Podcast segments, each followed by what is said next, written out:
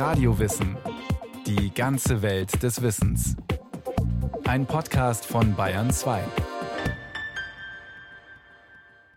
Korallen leben schon seit Jahrmillionen auf der Erde. Mit dem Klimawandel und der Verschmutzung der Meere drohen sie auszusterben. Jeder und jede kann helfen, das zu verhindern. Eintauchen, abtauchen in eine ganz andere Welt, in den Korallenkosmos. Sie sehen aus wie Unterwasserblumenwiesen mit roten, gelben, violetten Blüten. Sie sehen aus wie Steingärten am Meeresboden mit runden, eckigen, flachen, rohrartigen oder kegelförmigen Gebilden. Sie sehen aus wie üppige Gemüsebeete mit Unterwasserbrokkoli, Blumenkohl, roter Beete. Korallen sind vielfältig und wunderschön, kostbar und rar, fragil und sensibel, uralt und ganz jung. Sie schützen den Meeresboden vor Erosion und Küstenstreifen vor Sturmwellen. Und sie bieten Tausenden von Meeresbewohnern einen Lebensraum und sind deshalb so schützenswert. Am Great Barrier Reef in Australien, dem größten zusammenhängenden Korallenriff der Erde, bereitet Tauchlehrer Thierry Tauchtouristen im Schlauchboot auf ihren Tauchgang vor. Wir werden vor allem Fingerkorallen sehen und viele Seegurken. Heute Morgen schwamm ein großer Stachelrochen vorbei. Vielleicht sehen wir noch mal einen. Oder Langusten, Mantarochen, vielleicht einen Hai. Und bitte, berührt nichts da unten. Was sollen wir denn tun, um das Riff nicht zu gefährden? Nichts anfassen. Mit der Weste immer gut austarieren, damit ihr nicht an den Korallen hängen bleibt.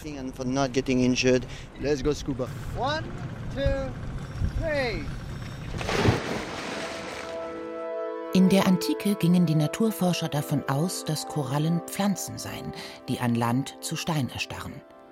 Diese Idee der Steinpflanze hielt sich bis ins späte Mittelalter. Erst Anfang des 18. Jahrhunderts erklärte der französische Wissenschaftler Jean-André Peysonnel, dass Korallen vor allem Tiere sind, aber nicht nur. Korallen sind eigentlich alles zusammen. Sie sind Tiere, das hat aber auch eine Weile gedauert, das rauszukriegen, denn sie verhalten sich tatsächlich wie Pflanzen. Sie sind abhängig von Licht in ihrem Wachstum. Das liegt daran, dass sie Algen in ihrem Gewebe haben. Und sie bauen ein Skelett aus Stein. Die sind also gewissermaßen schon versteinert, während sie leben. Dass Korallen Tiere sind, wissen wir dann erst durch Untersuchungen, dass sie eben einen Magen haben. Und Magen haben halt nun mal nur Tiere. Professor Dr. Wolfgang Kiesling ist Paläobiologe an der Universität Erlangen-Nürnberg. Sein Schwerpunkt sind abgestorbene Korallenriffe, also ihre kalkigen Überreste, die sich vor Jahrmillionen zum Beispiel auf der Frankenalb oder der Schwäbischen Alb als Kalkfelsen abgelagert haben. Korallen gehören zum Stamm der mehrzelligen Nesseltiere, wie auch Seeanemonen oder Quallen. Auch wenn Korallen ruhig, friedlich und genügsam aussehen, sie haben Hunger und sie holen sich ihre Nahrung. Korallen sind streng genommen Jäger. Mit ihren Polypen betäuben sie Nahrung, töten sie Nahrung mit dem Gift, was sie praktisch in die Beute injizieren. Sie verweigern auch pflanzliche Nahrung, sie nehmen nur fleischliche Nahrung auf, also kleine Larven, Fischchen und so weiter. Und verdauen das dann eben in ihrem Magen. Die Haupternährung für die Korallen kommt allerdings eben von den Algen, die sie in ihrem Gewebe beherbergen. Und tatsächlich sogar 90 Prozent der Ernährung kommt über die Algen. Das ist praktisch diese Beutejagd, die die Korallen machen, ist nur eine Zusatzernährung. Die Größe der Polypen reicht von Millimeterbruchteilen bis zu mehreren Zentimetern.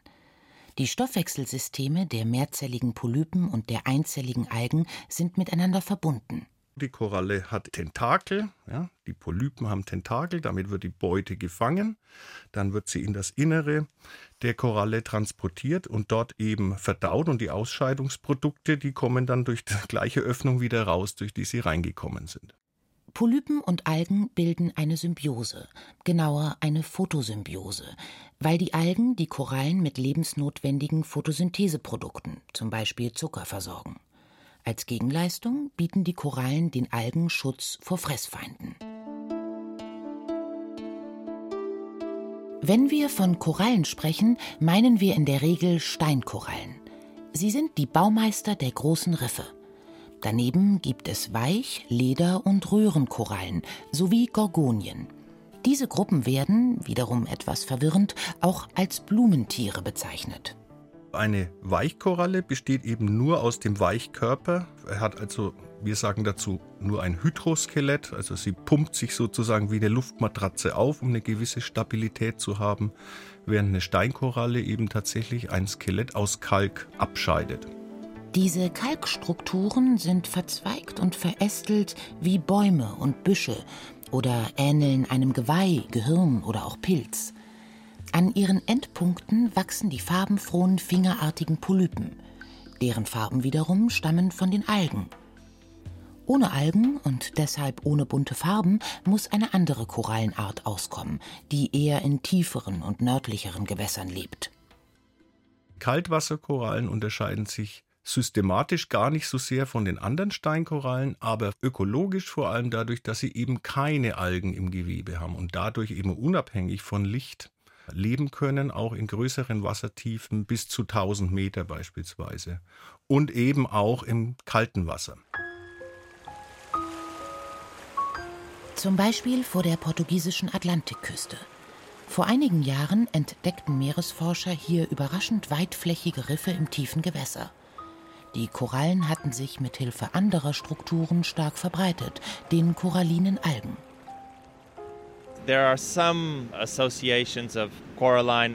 Gleich hier, in diesen Felsformationen am Strand, können wir koralline Algen finden.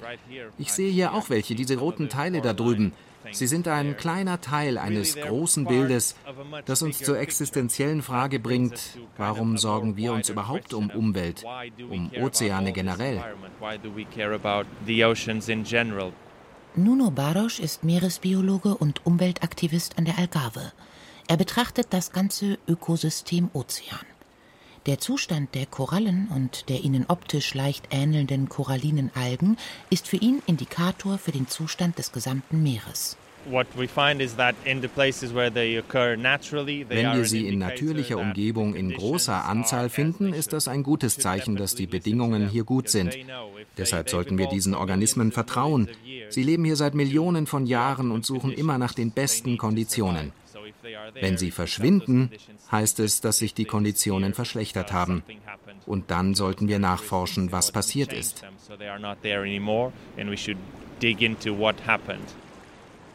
Wissenschaftler der Universität der Algarve tun genau das am 12 Kilometer langen und 30.000 Jahre alten Riff von Armasao de Pera.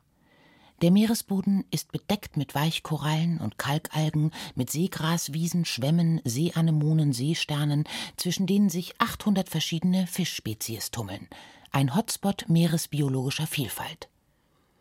Im Jahr 2015 entdeckte ein Forscherteam um Dr. Joao Silva eine bis dahin unbekannte koralline Algenart, Phymatoliton lusitanicum, deren Farbspektrum von rosa über pink bis rot, purpur und lila reicht. Sie schauen wie rötliche Felsstücke aus, etwa so groß wie Tennisbälle, aber nicht so glatt, sondern ausgefranst. Manche sind auch flach, eher wie eine Flunder oder wie ein Stück Holz. Sie liegen am Meeresboden und bilden Betten, die viele Quadratkilometer einnehmen können. Their importance for human beings as any biological group is important in the maintenance of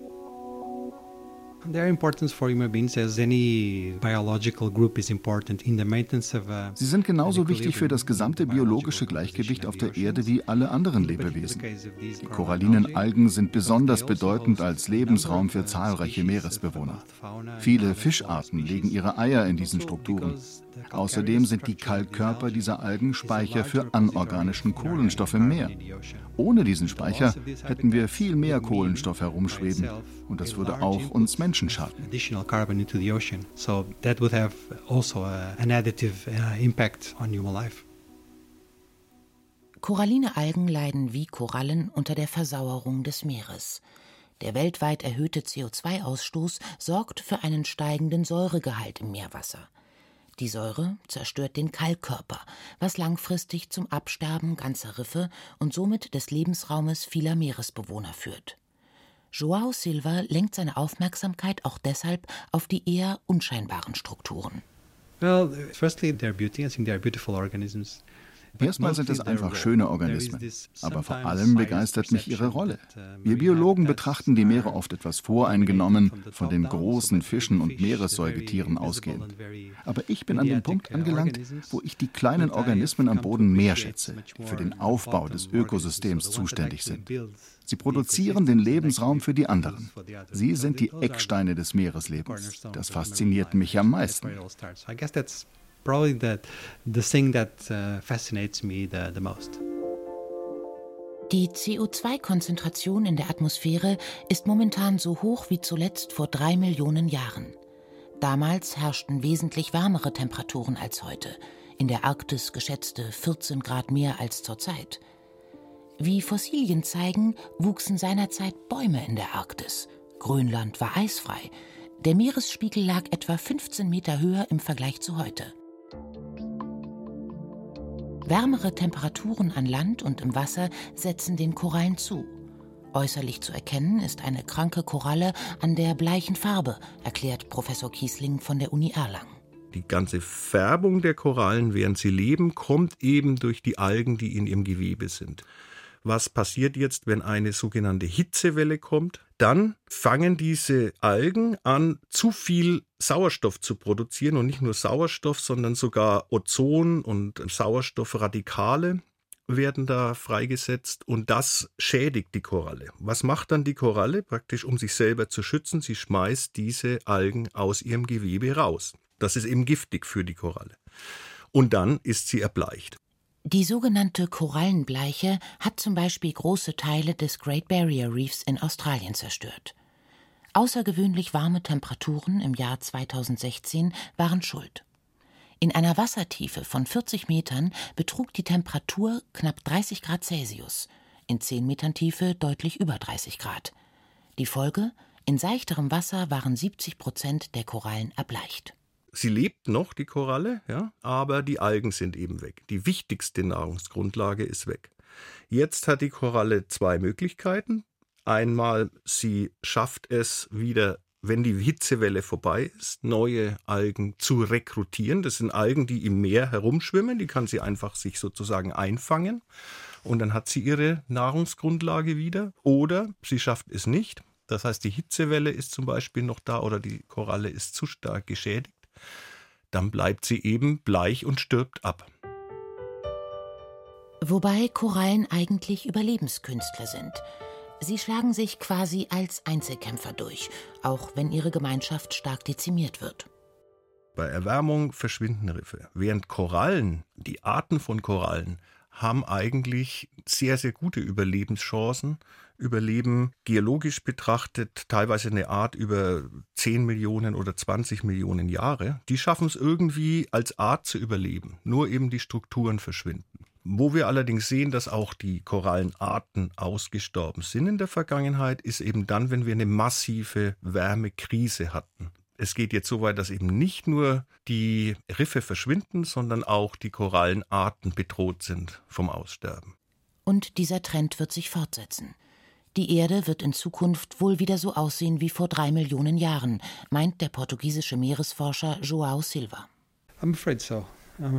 Ich fürchte ja. Und es wird auch die höheren Breitengrade betreffen. Die Populationen der nördlichen Meere wird es sogar härter treffen als die in den Tropen. Wir haben noch die Chance, die Tendenz aufzuhalten. Es wird aber viele Jahre dauern. Die Aussicht ist negativ, aber noch ist es nicht zu so spät. Und wir sollten alles daran setzen, die Entwicklung zu stoppen.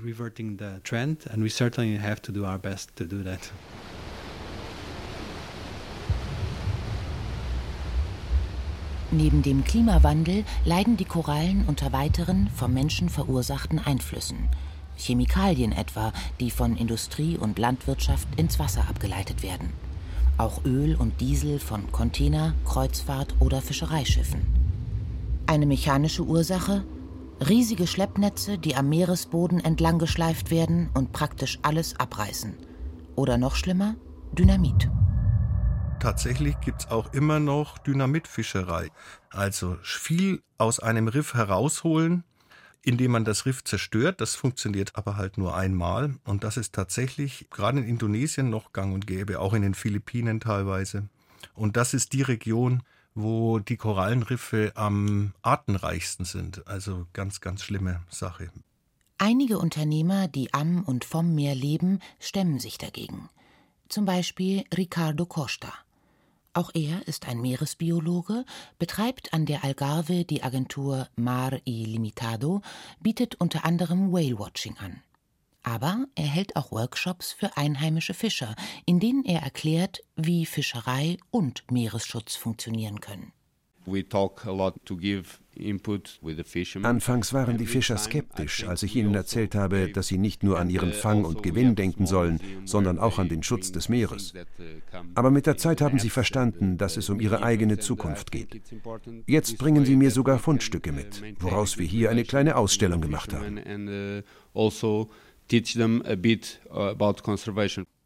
Mensch und Meer. Das ist eine schwierige und zwiespältige Beziehung. There's always a bad side and a good side about what we do. Es gibt immer eine schlechte und eine gute Seite bei dem, was wir Menschen tun. Wir sind uns durchaus bewusst, dass wir Schaden verursachen, vor allem durch den vielen Diesel, den unsere Schiffe verbrauchen. Aber wir tragen auch eine wichtige Arbeit für die Konservierung der Umwelt bei. Wir vermitteln unseren Gästen viele Informationen über die Tierarten dieser Region. Und wir helfen auch mit, Gesetze für den Schutz des Wildlife zu entwickeln.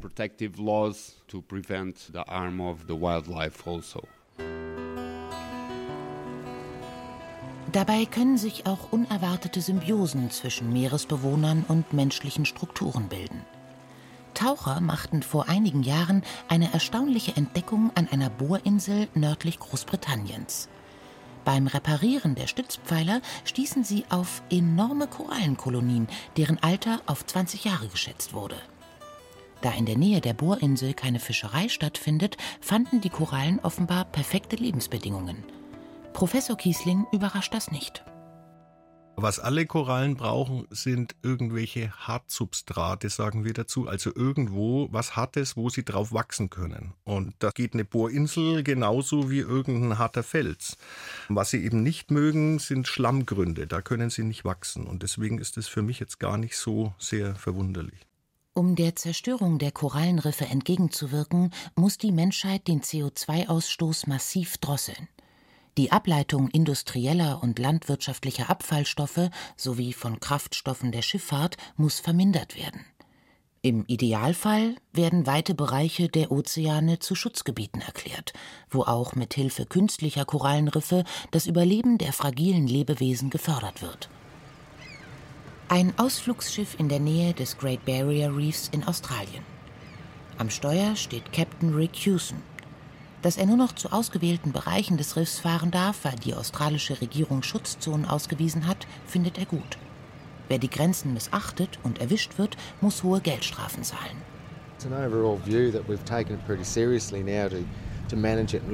Die Sichtweise hat sich in den letzten Jahrzehnten radikal verändert. Früher haben wir alles abgefischt, was sich am Riff tummelte, haben das Riff misshandelt. Heute sind sich alle im Klaren darüber, dass wir es für die kommenden Generationen bewahren müssen. Wir müssen alles tun, um zu verhindern, dass wir diesen natürlichen Reichtum verlieren. Ich habe schon als Elfjähriger auf Fischerbooten gearbeitet, wurde dann selbst Fischer, war 20 Jahre lang Hochseefischer. Früher lagen hier an der Küste überall Ölfässer herum. Wir hatten sie einfach ins Wasser geworfen.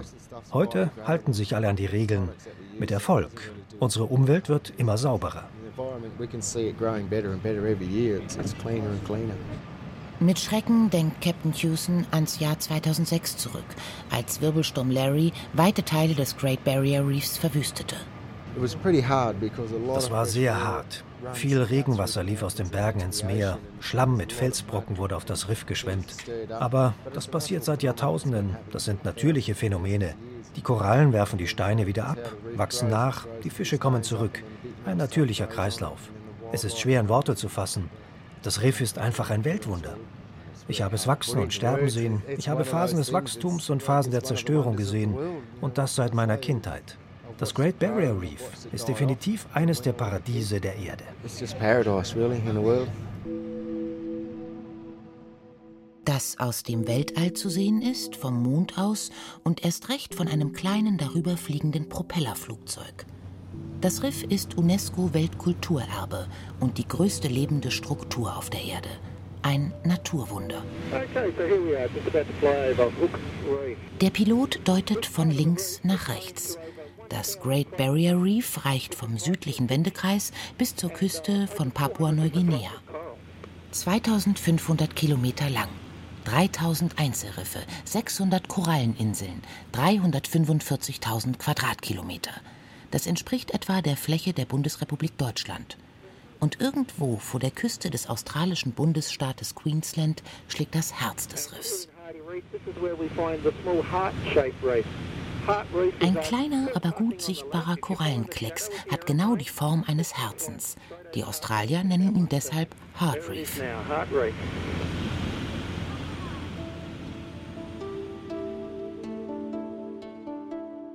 Jeder einzelne Urlauber kann Korallen schützen, auch wenn es nur ein Tropfen auf den heißen Stein ist.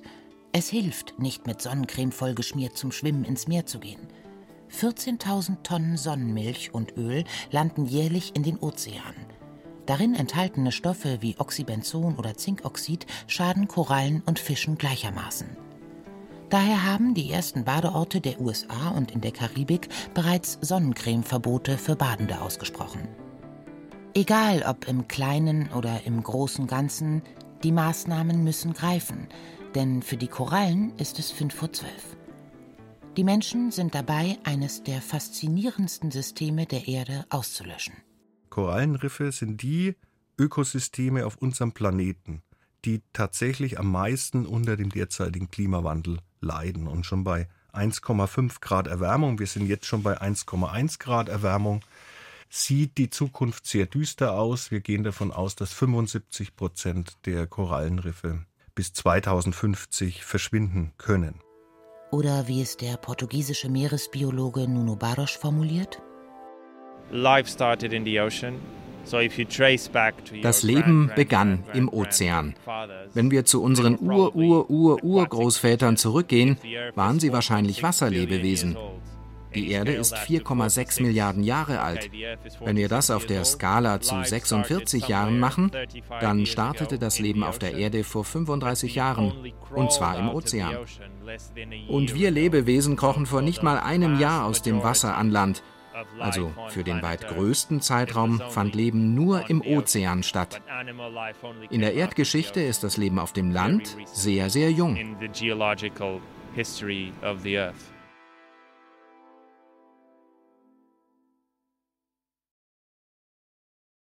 Das war Radio Wissen, ein Podcast von Bayern 2. Autor Bernd-Uwe Gutknecht. Regie Christiane Klenz. Technik Regina Stärke.